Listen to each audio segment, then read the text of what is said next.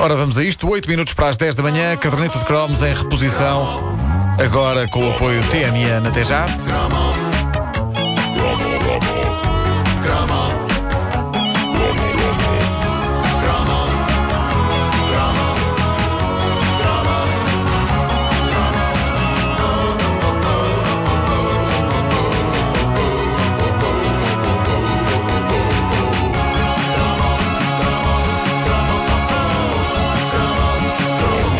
Mais um Natal à porta e com ele, inevitavelmente, o Natal dos Hospitais. Que, de há uns anos para cá, passou a ser plural. Natais É dos Hospitais. Não sei, cada canal tem um. Pá, todos os canais têm, o que assegura pobres doentes. Mas muda o nome. Sim, sim, sim. Mas coitados dos doentes, que entre RTP, TV e SIC não há nenhum hospital do país onde não haja um artista a cantar e seja um desassossego. As pessoas. Oh senhores, eu, Eu tenho que recuperar. Eu sou uma pessoa que está doente e que quer recuperar. E lá está o Tony Carreira aos gritos e não sei o quê. É pá, deixem as pessoas sossegadas. Bom, no nosso tempo de petizes havia um e apenas um Natal dos Hospitais. e Maratona. A temporada natalícia revolvia em torno do Natal dos Hospitais. Era um acontecimento que tinha quase tanta força como a consoada ela própria. E é claro que todos estávamos à espera da atuação do Herman, não é? Que sabiamente a Fechava RTP guardava mesmo para o fim do evento, mas eu pessoalmente esperava também outra coisa radicalmente diferente. Sim, meus amigos, está na altura de eu sair do armário, do armário onde se escondem os fãs dessa instituição nacional que dava pelo sonoro nome de Mendes Harmónica Trio. Tu também és um Faz lá, grupinho. faz lá a harmónica, faz lá. Então- é que é? Fom, fom, fom, fom, fom, fom, fom. Não, mas, mas era, tu, tu, tu, fazes, tu fazes filha, eu faço de pai. Ah, tá bem. Vá. Mas tem que fazer Porque, porque o pai, o pai faz a melodia, tu tu estavas a fazer o acompanhamento só. Sim, sim, sim. Vá, Então, vá, Faz lá a melodia. Mas isto, isto merece vídeo, isto merece vídeo. Cá está, era isto uma- Só agora ligou o rádio. Vamos É gravar a um minha vídeo. imitação. Vamos fazer um Eu e o. Vasco a imitarmos o menos harmónica trio. Mas falta um. Pois falta, pois falta. Neste caso, uma, que era- eram as filhas que o Pois é, pois é, é verdade. Ah, eh, nunca tinha havido nem voltou a haver nada como este trio lendário. Eu quero acreditar que nunca mais haverá. É daquelas coisas que só acontece uma vez na história do universo. O Mendes Harmónica Trio é como o Big Bang. E a mente, a mente por trás deste fenómeno era Raul Mendes, homem que tratava a harmónica por tu. Aliás, ele tratava a harmónica por tu, tu, tu.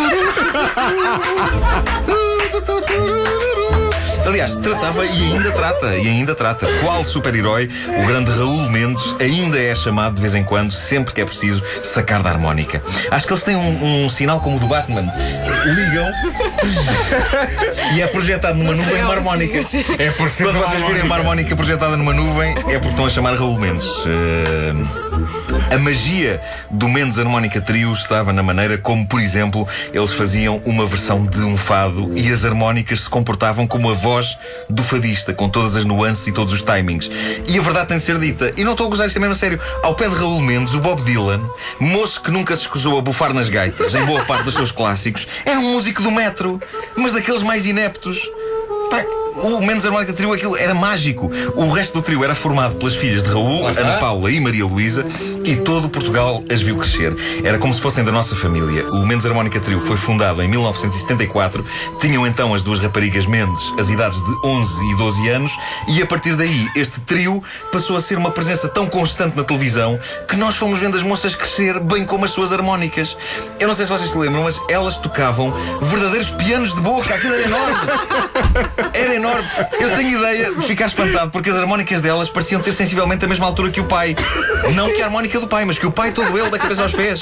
E eh, eles estavam os três perfeitamente coordenados, fazendo harmonias que levavam qualquer um ao espaço. Ainda por cima, os discos eram gravados com uma espécie de eco. E aquilo era uma experiência transcendente. A sério, eh, ele era o Phil Spector das, das gaitas. Acaso a pessoa ouvia aquilo e dizia gaita. Ah, e sim, eu tenho de confessar que, de certa maneira, e quando cresceram, Ana Paula e Maria Luísa foram improváveis sex symbols da música portuguesa. Porque, apesar de quase sempre se apresentarem vestidas com aquilo que pareciam ser reposteiros. Eu não sei quem é que lhes tratava da imagem, provavelmente era o pai, mas, mas qualquer resquício de sex appeal era-lhes totalmente subtraído. O que até se compreende, porque toda a atenção tinha de ir para a música, não é? N- Não para as garotas. Alguém se lembra de alguma peça musical que a Vanessa May tenha tocado no violino dela? Pá, é evidente que não. Tanto podia ser um violino como uma língua da sogra. Bom, ah, já as irmãs Mendes eram austeras. Era como se respeitáveis funcionárias públicas acabassem o seu turno na repartição, sacassem das suas gigantescas harmónicas e se transformassem em artistas pop. Foi um grande risco, tendo em conta a natural alarvidade do português, que é uma criatura de brandos costumes, mas com uma mente bastante bruta, pôr duas raparigas a tocar este tipo de instrumento. Na altura, este ar austero resultou em cheio. Hoje em dia, se aparecesse um novo Mendes Harmónica Trio, editoras e agentes não descansariam enquanto não pusessem as duas tocadoras de harmónica a tocar a Júlia Florista em fato de banho. Mas, seja como for, o jovem Petis Markle tinha um certo fascínio pelas tocadoras de harmónica da família Mendes. De certa forma, eram quase umas super-heroínas, eram figuras mitológicas vivendo numa dimensão paralela e retirando sons inacreditáveis de um instrumento musical que, mais tarde ou mais cedo, todos tivemos. Era um clássico. A da altura da nossa infância, algum familiar nos haveria de oferecer uma harmónica, que geralmente era comprada numa feira e vinha dentro uma caixinha de cartão com uma ilustração muito retro. Lembram-se dessas Aham, caixas sim, das sim, harmónicas? sim. Eu nunca percebi como se tocava aquilo. O Mendes Harmónica Trio fazia com que aquilo parecesse fácil, mas para mim aquilo era um instrumento diabólico. Pelo menos numa flauta a pessoa percebe mais ou menos onde estão as notas. Agora, os únicos sons que eu conseguia retirar de uma harmónica eram os da minha pessoa a respirar com ela na boca, que era.